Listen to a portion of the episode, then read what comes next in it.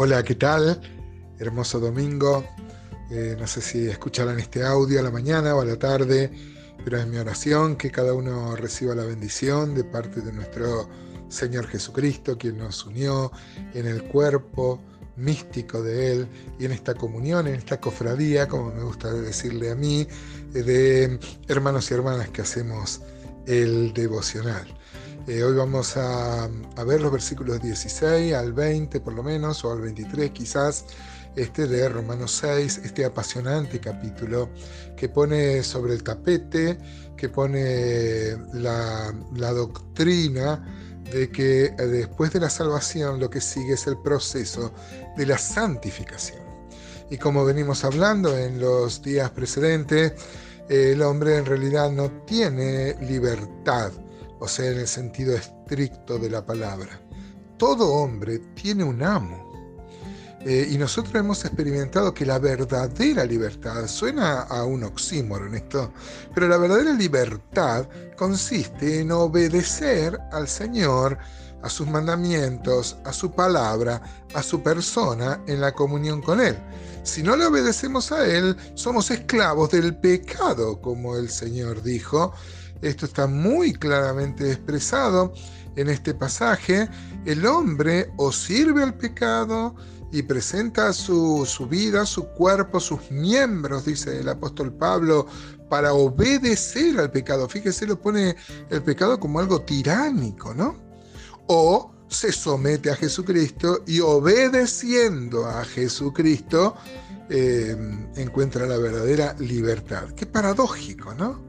La palabra obedecer en castellano viene de audire, o sea, uno tiene que afinar el, oído para escuchar al Señor y obedecer sus mandamientos y entrar en este proceso sine qua non que siga la salvación, que es la de la santificación, que podamos tener una vida de acuerdo al lugar donde el Señor nos ha puesto. Él nos declara santos, pero esa santidad tiene que ser también práctica. El creyente cae en pecado, pero no es una práctica en él. Es más, la nueva naturaleza debería repudiar el pecado. Esta es la verdadera libertad. Dice Romanos 6, 16.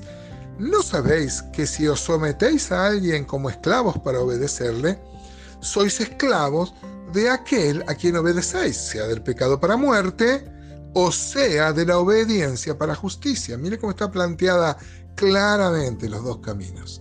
Pero gracias a Dios, dice el 17, que aunque erais esclavos del pecado, habéis obedecido de corazón a aquella forma de doctrina a la cual fuisteis entregados. Yo quiero que usted recuerde la palabra forma de doctrina.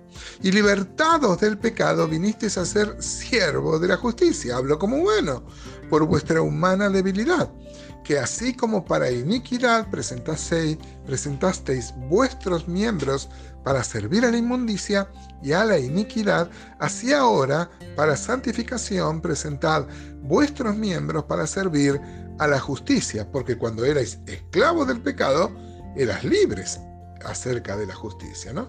Apasionante pasaje, dice este, el apóstol Pablo, no sabe que si sometéis a alguien como esclavo para obedecerle, sois esclavo de a quien obedecéis, sea del pecado para muerte o sea de la obediencia para justicia. Insistimos en esto, el Señor dijo que no se puede servir a dos señores, lo mencionamos ayer, creo, ya hace un mes que estamos con Romanos, así que este, a veces uno no se acuerda cuando mencionó los conceptos, porque el apóstol Pablo es muy redundante en ellos, como si le preocupara mucho machacar los conceptos para que se graben en nuestro corazón. O somos esclavos del pecado o somos esclavos del Señor y somos libres del pecado y la verdadera libertad. ¿no? El Señor Jesús dijo que si el Hijo os libertare, seréis verdaderamente libres. Quiere decir que hay una forma eh, verdadera de ser libre y hay una forma engañosa de ser libre, una forma falsa de ser libre,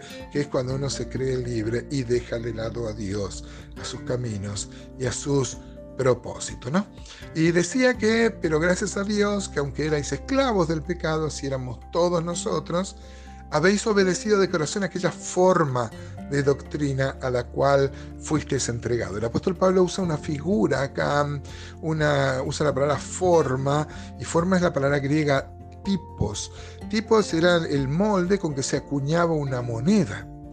Eh, o un molde para, este, para, para, para formar cualquier cosa, una matriz. ¿no?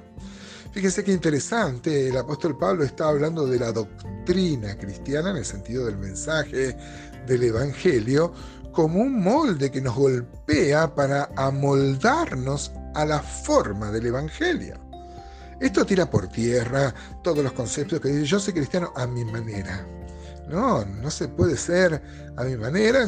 A mi manera es una hermosa canción que hizo famosa Frank Sinatra y Polanca antes, pero no sirve para nada en las cosas espirituales.